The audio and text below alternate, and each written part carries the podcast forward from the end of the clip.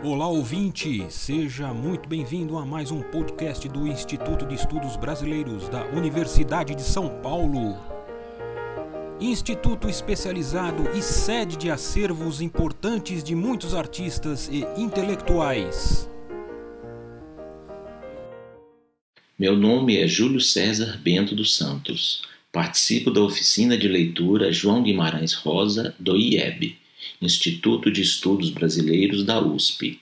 Vou apresentar um podcast mencionando o carro de boi na literatura de Guimarães Rosa, tomando como base o conto Conversa de Bois do livro Sagarana. Este trabalho é dedicado ao professor doutor Luiz Antônio Jorge, professor da Faculdade de Arquitetura e Urbanismo da Universidade de São Paulo. Foi quem me despertou para a estética do carro de boi na literatura de Guimarães Rosa. Tive a grata satisfação de conhecê-lo em uma rara tarde de sábado na cidade de Indaiatuba. Nesse encontro, falamos de Guimarães Rosa, Carro de Boi, recitando algumas poesias regado uma boa bandureba. Guimarães Rosa retratou, como ninguém, o sertão, o sertão mineiro, o grande sertão. Geograficamente, esse espaço engloba o norte de Minas Gerais e Vale do Jequitinhonha, avançando por terras goianas, chegando ao sudoeste baiano.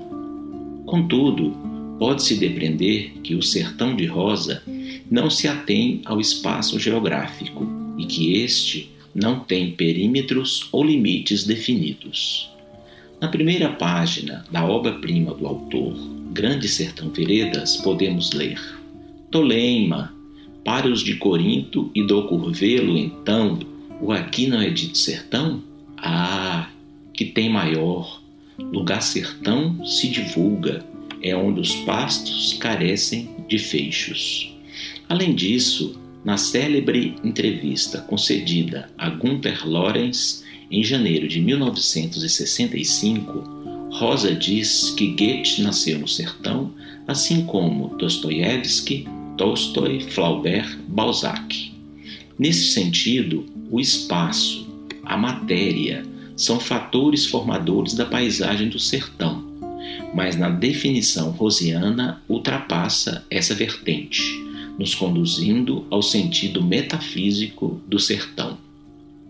No entanto, os componentes físicos das realidades e vivências do sertanejo estão bem retratados em toda a sua obra.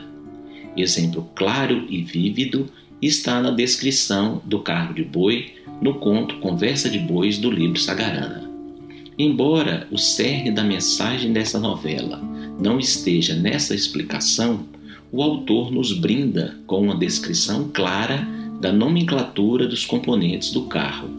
Detalha até mesmo a necessidade de lubrificar o eixo do carro de boi sob risco de pegar fogo.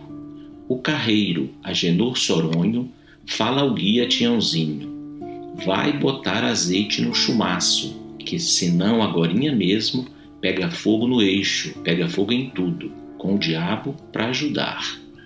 A viagem que gera o enredo se passa em um só dia, do amanhecer ao ocaso.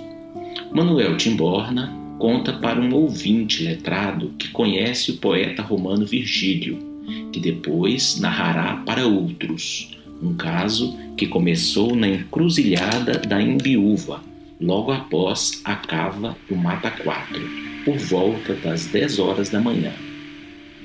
Um carro de boi com um guia também denominado candeeiro, ainda criança, chamado Tiãozinho, e o carreiro Agenor Soronho, são apresentados, levando uma carga de rapadura para a vila.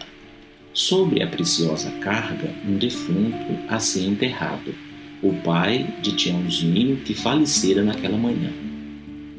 Essa passagem nos remete à utilidade do carro de boi no sertão carrega de rapadura a defunto. Assim, de fato, era, segundo o relato polido de um velho carreiro da região de São Gonçalo do Abaeté. Os carros levavam para as vilas e cidades rapadura, mantas de toucinho salgado, grãos e cereais produzidos nas fazendas. retornavam com querosene, arame farpado e sal. Eram as barganhas, breganhas ou catiras, trocas de mercadorias sem envolvimento monetário ou envolvimento de baixa valia. Este mesmo velho carreiro aprendeu o ofício de construir carro de boi em 1935, tendo um relato escrito que será lido ao final da nossa narrativa.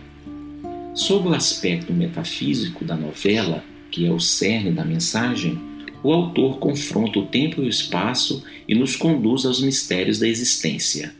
O conto é iniciado com a certeza clara que os bichos falam, que já houve um tempo em que eles conversavam entre si ou com os homens é certo e discutível, pois que bem comprovado os livros das fadas carochas. A ideia central do conto é a crítica à razão, tema capital da obra filosófica elaborada por Friedrich Nietzsche. A crítica à razão é a denúncia da supremacia do pensamento lógico-racional, inaugurado com Sócrates e Platão na Grécia do século V a.C. e que veio a se disseminar ao longo de toda a posteridade. Deixa transfigurar o pensamento humano dentro da racionalidade e o pensamento dos animais ilógico, o instintivo, o não racional os bois dialogam entre si, sempre mostrando que as amarguras e as tragédias da vida são decorrentes do pensamento racional humano. O boi realejo resmunga. Podemos pensar como o homem e como os bois, mas é melhor não pensar como o homem. É porque temos de viver perto do homem, temos de trabalhar como os homens. Por que é que tivemos de aprender a pensar? É engraçado. Podemos espiar os homens, os bois outros, pior, pior. Começamos a olhar o medo, o medo grande e a pressa. O medo é uma pressa que vem de todos os lados, uma pressa sem caminho. É ruim ser boi de carro, é ruim viver perto dos homens. As coisas ruins são do homem, tristeza, fome, calor. Tudo pensado é pior.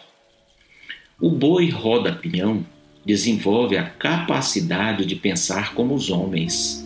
Torna-se um boi racional, desenvolvendo até a estratégia de pastar até chegar na água do córrego quando tiver sede. Nós temos de pastar o capim e depois beber água em vez de ficar pastando o capim no lugar só em volta, longe do córrego, para depois ir beber e voltar. É melhor a gente começar de longe e ir pastando e caminhando, devagar, sempre em frente. Quando a gente tiver sede, já chegou bem na beira d'água, no lugar de beber. E assim a gente não cansa e tem folga para se poder comer mais. E ele foi logo fazendo assim, do jeito como tinham falado. Mas nós nem podíamos pensar em fazer que nem ele, porque a gente, como capim cada vez, onde o capinzal leva as patas e a boca da gente, relata outro boi. Igor Radui, em seu trabalho de iniciação científica da Universidade Estadual de Londrina, relata: Na contraposição entre o caminho retilíneo proposto por Roda Peão e o caminho tortuoso percorrido pelos outros bois, aparece de forma clara a especificidade dos dois procedimentos. O primeiro, lógico-racional, pretende atingir seu objetivo de forma mais eficiente possível, iluminado pela luz terrífica da racionalidade. Roda peão rejeita seu instinto de boi, nega seu impulso intuitivo de pastar de forma fortuita e imprevisível para perfazer a trajetória retilínea, retilínea de acesso ao bebedouro. Noutra ocasião, contrariando a indicação dos outros bois, Roda Peão insiste em escalar um terreno íngreme em busca de água. Eu também olhei para a ladeira, mas não precisei nem pensar para saber que, dali de onde eu estava, tudo era lugar aonde boi não ir, observa brilhante.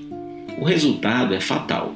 A terra da colina se desprende e roda peão vem abaixo, para morrer logo depois, sozinho, sobrevoado pelos urubus.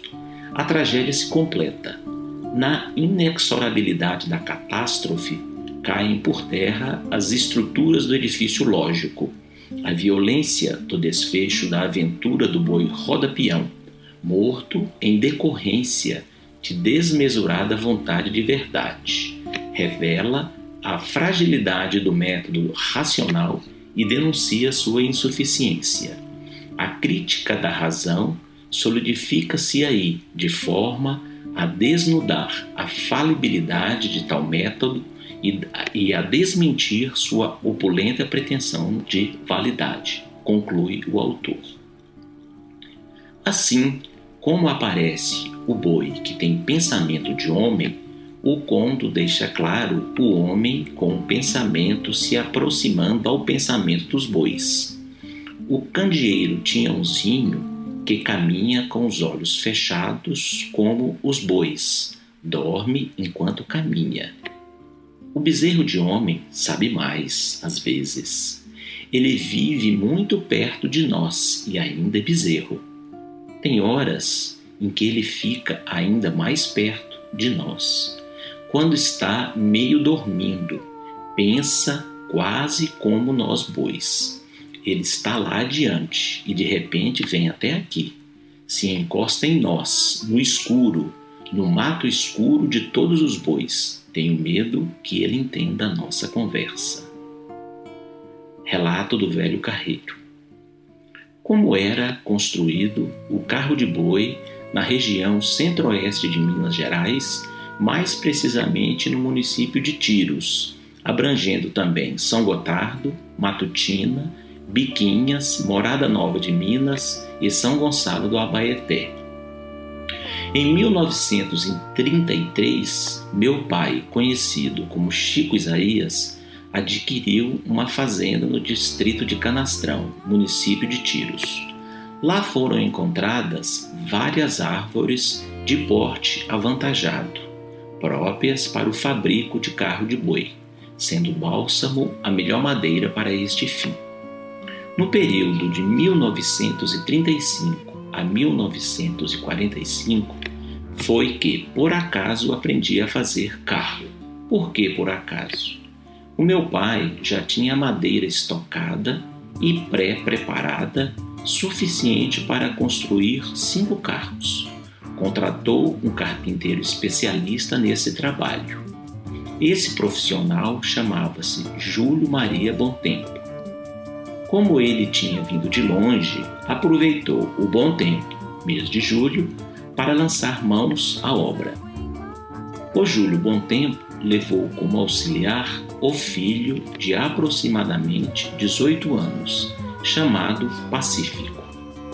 Após uma semana de trabalho, pai e filho se desentenderam e o Pacífico desapareceu. Como o trabalho não podia ser feito sem ajudante, o bom tempo, depois que o seu filho deixou de ser pacífico, pediu a meu pai que eu o auxiliasse no término da construção do carro que já começara. Terminado o primeiro carro, do Pacífico nem notícia eu estava muito contente com o trabalho, o meu pai ainda mais, visto que o mestre relatou que o filho não tinha adquirido tanto conhecimento como eu. Fizemos o segundo carro e o meu entusiasmo aumentou quando soube que o terceiro carro seria para mim. Assim, foi a minha escola para a construção do carro de boi. Na região, o carro de boi era um veículo indispensável para os fazendeiros que trabalhavam em suas lavouras de milho, feijão, arroz e plantio de cana. Era tão importante que o rapaz, para se casar, só era considerado habilitado depois de ter o seu carro de boi e quatro juntas, no mínimo. Ferramentas indispensáveis para a construção do carro: machado, enxó, chata e goiva. Dois serrotes de tamanhos diferentes, cinco formões de larguras variadas, duas plainas Guilherme, três réguas, dois esquadros, dois compassos, cinzel, prumo, cintel, sargento, pua, prado, trincha e serrinha. Este relato, este velho carreiro, foi o senhor José Bento dos Santos, o meu pai, nascido no município de Tírios em 1918 e falecido em Montes Claros em 2011. Muito obrigado.